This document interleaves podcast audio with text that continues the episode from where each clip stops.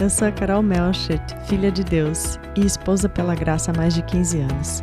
Aqui nós buscamos juntas em Deus e na Sua palavra as respostas e a capacitação para nos tornarmos mulheres e esposas segundo o coração do Senhor, para a glória dele e por casamentos e famílias restauradas e felizes.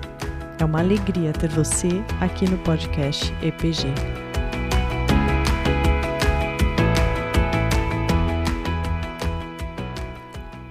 Querida, muito bem-vinda de novo ao podcast EPG. Hoje nós vamos falar sobre um tema que foi sugerido por uma de vocês lá no Instagram. Um tempo atrás eu fiz uma enquete, uma, abri uma caixinha de perguntas e pedi por uh, sugestões de temas para a gente tratar aqui no nosso podcast e uma de vocês sugeriu que nós falássemos sobre resolução de conflitos. Como resolver impasses, conflitos no casamento. E esse é um tema, uh, você vai concordar comigo, eu creio, importantíssimo. Não importa a fase do casamento onde nós estamos, não importa quantos anos nós temos de casados, porque conflitos fazem parte de relacionamentos humanos, né? Nós somos sempre pessoas diferentes tratando uma com a outra, somos todos pecadores e vamos ter impasses. Agora, o mais importante talvez não seja nem a gente evitar os conflitos, mas sim saber como lidar com eles. Já que eles são tão, já que eles fazem parte do nosso relacionamento como casal, você não concorda comigo que é de extrema importância nós temos um plano de ação para lidar com os conflitos, nós sabermos, ok, diante de um impasse, o que, que eu faço? Como eu ajo? E é sobre isso que a gente vai falar aqui hoje, como sempre, buscando as respostas na Bíblia. E bem, eu aprendi uma coisa muito legal aqui com a Bela, que fez o episódio sobre quando o marido não lidera. Se você não ouviu ainda, você precisa voltar e ouvir esse episódio. Mas a Bela falou o seguinte: é, ela falou assim: meu marido me ensinou que para a gente discutir sobre algo, a gente precisa ter definições. A gente precisa saber do que, que a gente está falando. E hoje, para falarmos sobre conflitos, então vamos definir o que é um conflito. Conflito é diferente de briga. A briga pode ser ou não uma forma como se lida com o conflito.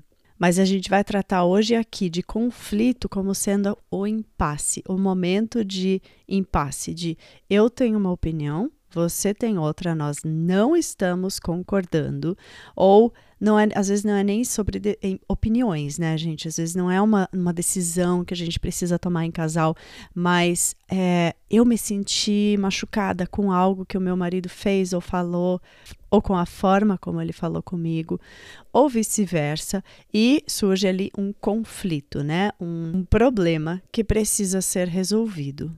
E como a gente falou, os conflitos, eles são parte natural dos relacionamentos entre dois indivíduos diferentes e pecadores. E o conflito que a gente está falando aqui hoje é aquele momento em que parece que um está lutando contra o outro. Não é mais ali um corpo, um né? Os, os dois que são uma carne, lutando juntos, mas é a hora que a nossa carne quer falar mais alto, que a nossa carne quer dominar, e nós queremos lutar por aquilo que nós queremos, ou que nós achamos de, de nosso direito, ou que nós achamos correto. Como nós podemos agir nessas horas dentro do casamento para que esses, esses conflitos sejam não uma pedra de tropeço no nosso casamento, mas sim que sejam oportunidades de crescimento e amadurecimento entre o casal. Porque as tendências são as seguintes, as que eu vejo, né? Ou nós resolvemos com sabedoria o conflito, com humildade, e a gente segue em frente mais forte, né? Fortalecido, amadurecido com aquela experiência, ou a gente acaba engolindo seco e criando mágoas, prejudicando o futuro do nosso relacionamento com o nosso marido, ou nós acabamos não engolindo e nem lidando com sabedoria, mas brigando mesmo, que é uma forma de lidar com o conflito, né? E brigando, a gente acaba criando mais mágoa e construindo uma barreira, um muro entre eu e o meu marido, ao invés de resolver, ao invés de construir uma ponte. Então, através dessa reflexão, eu quero que, ao invés de nós reagirmos aos conflitos, que a gente passe a agir premeditadamente. E as nossas reações são os nossos sentimentos vindo à, toa, à tona, né? vindo à superfície. Os nossos sentimentos, vamos concordar comigo que eles geralmente é, são um reflexo da, da nossa carne, daquilo que eu, Carol, na carne desejo eu me sinto ofendida, eu fico chateada, eu fico com raiva, eu fico triste. Quando eu me sinto atacada, a minha reação automática é querer me defender, é querer atacar de volta. Né? Então é isso que a gente quer evitar. A gente quer evitar só reagir. Nós queremos ser proativas e sábias na nossa forma de agirmos com os nossos maridos na hora dos conflitos. Para isso, eu fiz uma lista de seis passos. Anota e pega seu lápis, seu caderninho, anota isso num lugar onde você olhe com frequência no seu caderno de oração, ou enfim. Então, passo número um. Vocês já devem saber qual que é o passo número um. Nosso passo número um para tudo deve ser a oração. E é claro que numa situação de conflito com o seu marido, você, muitas vezes a gente não está esperando essa hora do conflito, né? Às vezes vem de repente é, e a gente se vê ali numa discussão. Mas eu não sei se você já teve essa experiência de estar no meio de uma discussão com o seu marido em oração. estar discutindo com o seu marido e ao mesmo tempo estar em oração. E se você já viu a diferença que isso faz na hora da discussão. Eu vou explicar por quê. Quando a gente tem que resolver um impasse judicial, por exemplo, nós temos o papel do juiz, né? Que é aquela pessoa que, número um, sabe das regras, sabe das leis, sabe dizer o que é certo e o que é errado. E número dois, é uma pessoa neutra, que não está sendo diretamente afetada pelas duas partes que estão uh, nesse impasse, nesse conflito, certo? Nós temos esse intermediador, que é o Espírito Santo. O Espírito Santo, a Bíblia fala que o Espírito Santo é o nosso conselheiro. Em João 14, 26 diz assim: Mas o conselheiro, o Espírito Santo, que o Pai enviará em meu nome, lhes ensinará todas as coisas e lhes fará lembrar tudo o que eu lhes disse. Porque na hora do calor da briga, a gente esquece, né? Sobe o sangue e a gente tem a tendência a pensar só no nosso lado. O Espírito Santo que nós temos quando nós entregamos nossa vida para Jesus e ele se torna nosso Salvador e Senhor, nós recebemos, todas nós, o Espírito Santo. Nós recebemos o Espírito Santo e ele é o nosso conselheiro e ele nos lembra daquilo que nós já sabemos. É Deus vivo presente que não está favorecendo o meu marido acima de mim ou eu acima do meu marido, mas que sim está lutando para que nós, em unidade, possamos honrar a Deus com as nossas vidas. Eu já, já tive essa experiência tantas e tantas vezes de estar em um, um momento ali com o meu marido onde eu estava tentando lutar pelo que eu achava correto, né, pelos meus direitos entre aspas, grandes aspas, e em oração pedindo para o Espírito Santo me dar sabedoria naquele momento, me dar paciência, me, me ajudar a me calar e não é, responder de forma é, desrespeitosa ao meu marido. Tantas e tantas vezes já experimentei o Espírito Santo começar a falar ao meu coração começar a me acalmar, começar a me fazer enxergar a situação de uma outra forma. Então, além do Espírito Santo habitar dentro de nós e, e, ser capaz de nos convencer do nosso próprio pecado, de nos lembrar daquilo que nós já sabemos, nos lembrar da verdade, ele também é aquele que tem a visão panorâmica, a visão é, inteira completa da situação. Nós não temos, muitas vezes, no meio de uma discussão, de um conflito, nós só temos a, a, a, nossa visão, só olhamos aquilo através das nossas lentes.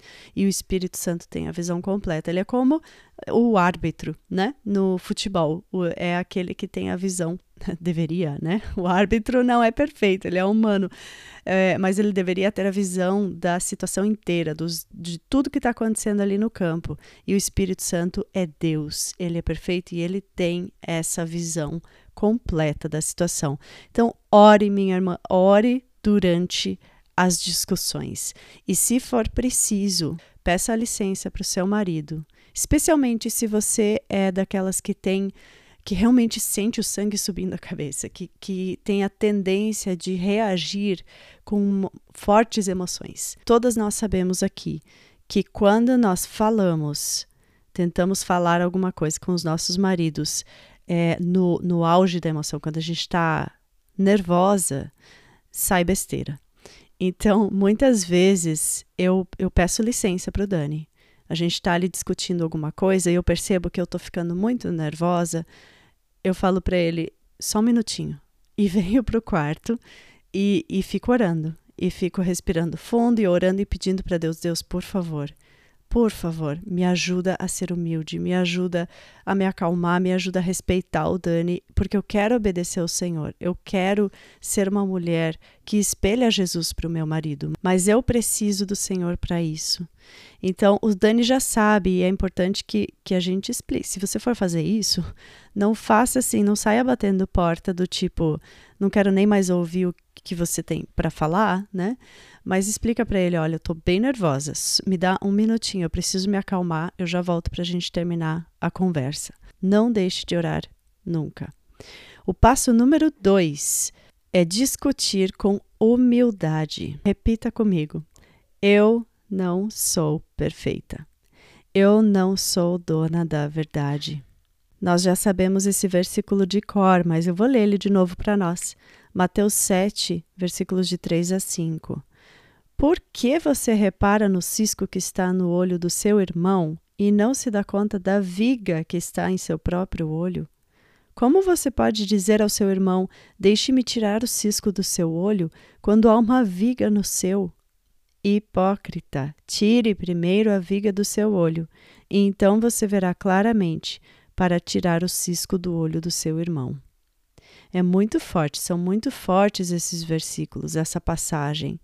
Mas é isso que a gente tem que fazer no nosso relacionamento com o nosso marido. Pode trocar ali o irmão por marido, porque é o primeiro relacionamento onde nós temos conflitos, é onde nós mais somos lapidados por Deus, através da vida um do outro, através do pecado um do outro. E minha irmã, pode ser que o seu marido, numa situação determinada, seja mesmo uma pessoa que errou, que está errada, que está precisando de correção, que está precisando ser chamado a atenção. Mas ele não é o único que erra. E reconhecer que nós somos dois pecadores que precisam de perdão, de santificação, que eu sou tão carecida da graça de Deus quanto ele, isso é humildade. E isso nos leva para o próximo ponto. Nós precisamos lidar com conflitos com graça. É a palavra que a gente gosta tanto de usar aqui no EPG. Eu recebi graça em abundância de Deus. A graça que nós recebemos de Deus, o perdão que nós recebemos de Deus através do sacrifício de Jesus na cruz, é totalmente imerecida. E porque eu recebi dessa graça em abundância, eu preciso passar ela para frente. Eu preciso estender essa mesma graça que eu recebi. E Pedro, certa vez, você pode ler isso lá no, no livro de Mateus, capítulo 18. Pedro perguntou assim para Jesus: é, Jesus, quantas vezes eu preciso perdoar aquela pessoa que pecou contra mim? Sete vezes? E a resposta de Jesus para Pedro, para essa pergunta, nos ensina muito como lidar com os nossos maridos com conflitos no nosso casamento. Jesus respondeu usando uma parábola. Ele contou a história de um rei que tinha é, vários dos seus servos tinham dívida com o rei. E tinha um certo servo que tinha uma dívida muito alta, devia muito dinheiro para esse rei. E quando o rei foi cobrar essa dívida do seu servo, é, ele falou para o servo: Olha, você não tem como pagar, então eu vou vender você, a sua esposa e tudo que você tem para você pagar a sua dívida. Você vai se tornar escravo. E esse servo se ajoelhou diante do rei, implorou por misericórdia. E o que esse rei fez, ele, ele demonstrou graça, ou seja, ele deu algo imerecido para aquele servo, porque ele tinha o direito de cobrar aquela dívida. Mas ele não agiu dessa forma, ele deu de graça o perdão da dívida. Ele falou: sua dívida está perdoada, pode sair daqui tranquilo. Esse servo saiu de lá e encontrou no caminho um conservo seu que também devia uma certa quantia de dinheiro para ele. E esse conservo também não tinha condições de pagar a dívida no momento e implorou por misericórdia, mas esse servo que tinha recebido essa graça do rei não repassou essa graça adiante.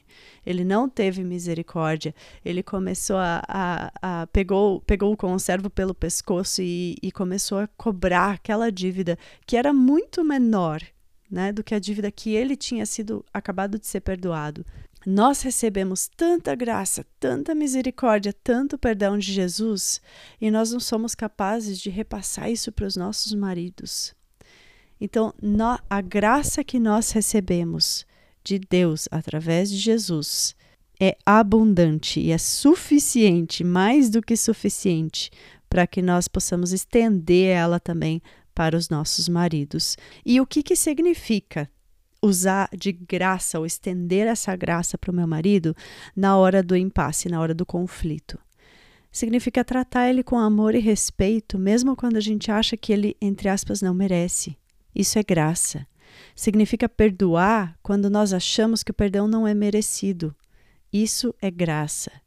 Significa ouvir antes de acusar, antes de apontar os erros. Isso é graça. Significa falar com mansidão, mesmo quando o sangue sobe a cabeça, mesmo quando eu me sinto completamente ofendida, frustrada. Isso é graça. Demonstrar amor, demonstrar respeito, agir com paciência, mansidão, demonstra que nós somos guiadas pelo Espírito Santo e não pelos nossos sentimentos.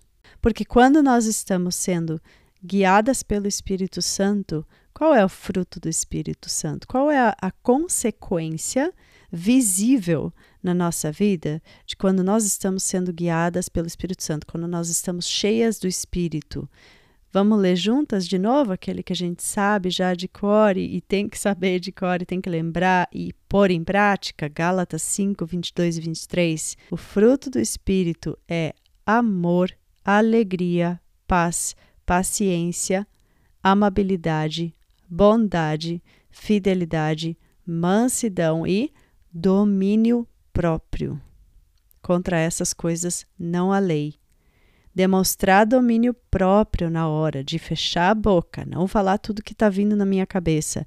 Demonstrar paciência, tempo para que o outro possa também se expressar, possa conversar, possa falar a opinião dele, ao lado dele da questão demonstrar amor mesmo quando nós estamos machucadas, demonstrar mansidão mesmo quando o sangue sobe a cabeça. Isso são marcas de uma mulher que caminha no espírito que está sendo guiada pelo espírito e não pela carne. E é isso que nós queremos, não é? E eu tenho a impressão de que a gente tenta relativizar esse fruto do espírito, sabe?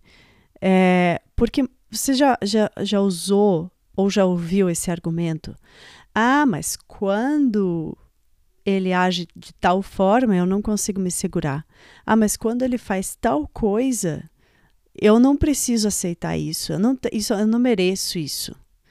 Quantas vezes você já ouviu essas, esses argumentos? Outra coisa que eu, eu já ouvi, tenho ouvido muito, eu, eu acho, não me entendam errado, eu acho muito legal a gente poder fazer esses testes de, de personalidade e para entender como que eu sou, né? Que tipo de personalidade, que tipo de comportamento eu tenho. Então, é legal saber se eu sou colérica, se eu sou sanguínea, se eu sou, seja lá o que for.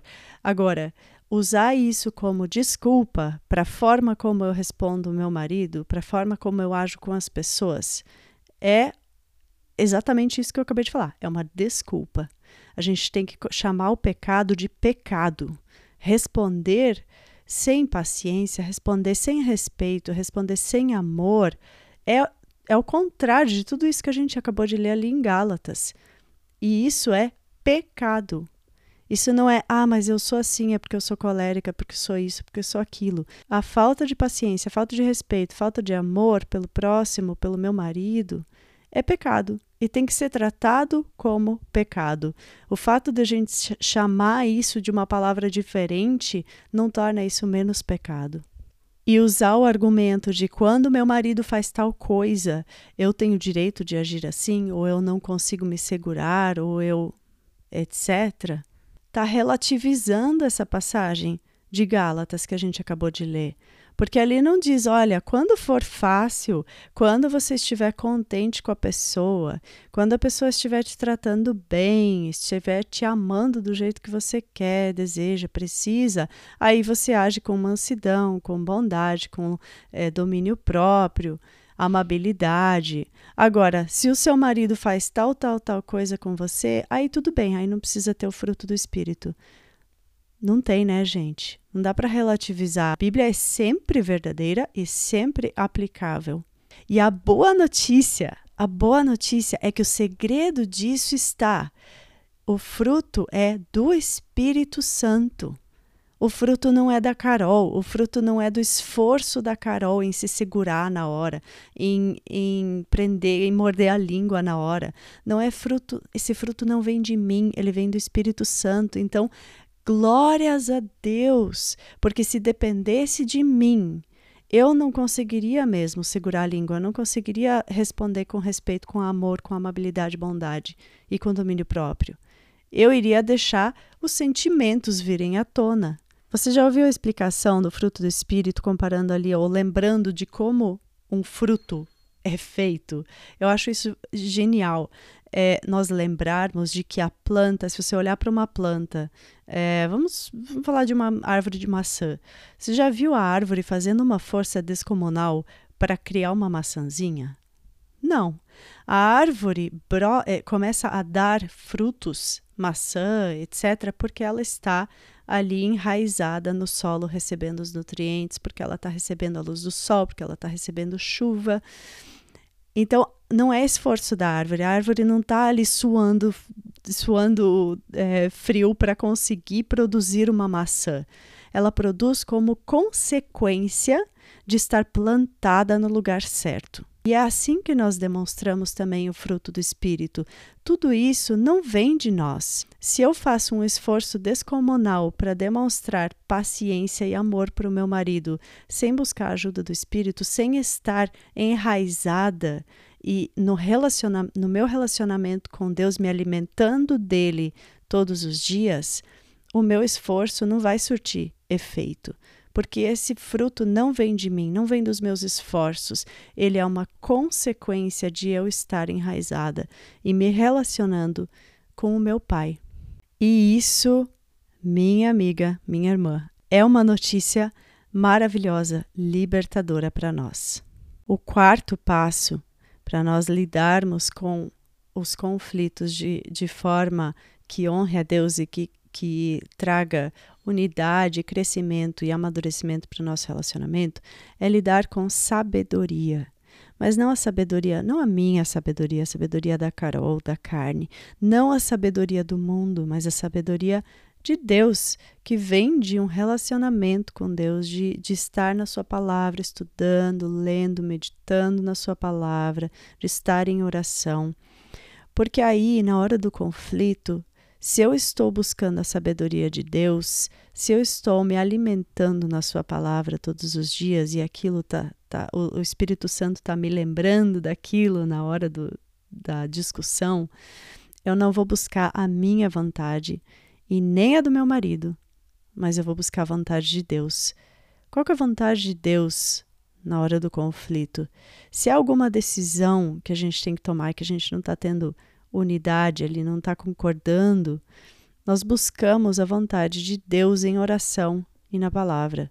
Ou se surgiu uma discussão, uma, um conflito, porque eu me senti ferida ou ofendida, a sabedoria divina vai me lembrar, o Espírito Santo vai me lembrar de como Jesus mostra que eu devo agir quando os outros me machucam, como que ele agiu. Ele é o meu exemplo.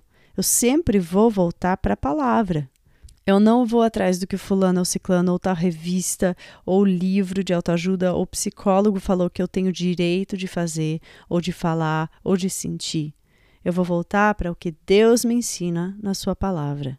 Se o meu marido não agiu de forma respeitosa comigo, se ele levantou a voz, eu vou me lembrar, eu vou buscar na palavra, na sabedoria divina, como que Jesus agiu quando ele passou por situações semelhantes. Ele é o meu exemplo. Como que ele me fala para tratar quem me trata mal? Como que ele tratou quem tratou ele mal? Vou voltar sempre para a palavra. Ou se o meu marido cometeu um erro ou tratou outra pessoa mal, como que Jesus lidou com o pecado? Como que ele lidou com o pecador? Eu vou voltar sempre para a palavra. É com sabedoria divina que eu vou lidar com essas situações, não com sabedoria humana. O quinto ponto é lidar com os conflitos priorizando uma comunicação saudável. Você já reparou que muitas vezes, na hora do conflito, o que a gente vê é só o que está aparente, tipo a pontinha do iceberg mas muitas coisas ficam embaixo da superfície sem serem comunicadas. Tem muito mais por baixo do que a gente está vendo, tem muito mais sentimento envolvido, muito mais história envolvida do que a gente está vendo ali na, na hora do conflito. Então, a comunicação ela é importantíssima e ela é uma via de dois sentidos. Nós precisamos aprender a ouvir quando você deixa o seu marido falar, principalmente no meio de, uma, de um impasse, né, de uma discussão, você se permite ouvir de verdade ou você só está escutando? Eu vou dar um exemplo. Você já conversou com alguém? Eu acho isso uma situação super desagradável. Você já conversou com alguém que uh, você olha no olho da pessoa enquanto você está falando, você está vendo no olho da pessoa que ela já está maquinando ali uma resposta para aquilo que você está falando, ela não está ouvindo o que você está falando, porque você mal termina a frase, ela já mete uma resposta ali, uma sugestão, algum conselho, algum argumento para aquilo que você acabou de falar. Isso significa que ela não ouviu de verdade. Ela não se abriu é, ao, ao que você estava falando. Ela escutou as palavras, mas ela já julgou elas na sua mente de acordo com a sua visão de mundo, sem tentar entender a, a visão de quem está falando, a tua visão de mundo, para depois refletir e só depois falar se for necessário. Não faça isso com o seu marido, querida. Seja uma boa ouvinte, pratique ouvir. Eu sei que o seu marido pode não ser a pessoa mais comunicadora do mundo. Eu sei que homens, muitos homens, têm a tendência de serem mais calados, mais reservados, de não ficarem abrindo seus corações para suas esposas e tal. Mas é, é por isso que a gente precisa ouvir com os ouvidos, com os olhos, e além de ouvir, faz parte da comunicação, quando nós falamos, nós precisamos também estender aquela graça que a gente falou antes e falar com respeito, falar com mansidão. E isso, minha querida, não é uma sugestão, não é porque a etiqueta manda, é uma ordem bíblica. Perder a paciência, gritar, ofender, isso tudo é pecado. Nós precisamos aprender a ouvir com os nossos olhos, com o nosso coração, com a nossa mente, com os nossos ouvidos, e nós precisamos aprender também a falar, nos comunicarmos de forma respeitosa e em amor com os nossos maridos. E o sexto e último passo é imprescindível. Não existe casamento, não existe relacionamento que sobreviva sem isso. Você já sabe o que é, né? É o perdão. Sem o perdão, nenhum relacionamento permanece. Sabe quando você quebra um vaso, alguma coisa na sua casa e você vai tentar colar aquilo? Você usa o quê? Você usa cola. Você vai tentar colar com outra coisa com saliva, não vai colar.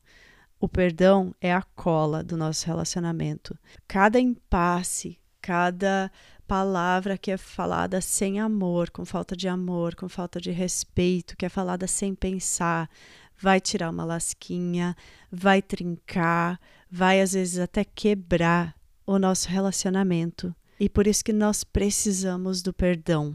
É o perdão que vai restaurar, que vai unir de novo aquilo que foi quebrado. E nós perdoamos não só porque ele restaura o nosso casamento e torna o nosso casamento duradouro e mais forte, mas nós perdoamos porque é também um mandamento do nosso Pai e porque nós somos imitadoras de Cristo e porque o perdão não é opcional. Então vamos lembrar dos seis passos? Primeiro, discuta em oração com o seu marido. Segundo, discuta com humildade. Terceiro, discuta com graça, estendendo a graça que nós primeiro recebemos de Deus. Quarto passo, discuta com sabedoria, buscando não a sua vontade, mas a de Deus. Quinto passo, discuta com uma boa comunicação, uma comunicação saudável, onde a gente sabe ouvir mais e falar menos, e quando falar, falar em amor e com respeito. E sexto passo, perdoe. Perdoe porque o seu relacionamento não tem nenhuma chance de permanecer sem o perdão. E perdoe porque o perdão não é opcional, ele é um mandamento de Deus. Eu quero orar com você antes da gente terminar esse episódio. Senhor, muito obrigada porque a tua palavra tem todas as respostas. Obrigada pela vida de cada irmã que está ouvindo esse episódio, Senhor. O Senhor conhece o coração de cada uma, o casamento de cada uma, o marido de cada uma e o temperamento de cada uma. E nós podemos descansar no fato de que quando nós entregamos nossa vida para o Senhor, o Espírito Santo habita cada uma de nós e nós não precisamos confiar nas nossas próprias forças para lidarmos com os conflitos de uma forma saudável, de uma forma que vai nos fazer crescer. Nós podemos contar com a ação do Espírito Santo e a capacitação do Espírito Santo em nós. Abençoa o casamento da minha irmã que está me ouvindo hoje, Senhor. Fortalece e restaura aquilo que já foi quebrado. Ajuda a minha irmã a perdoar o que precisa ser perdoado e a pedir perdão também, Senhor. Em nome de Jesus. Amém.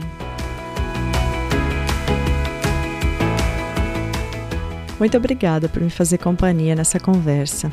A gente está também no Instagram, no arroba Esposas Pela Graça, sem cedilha, só o C.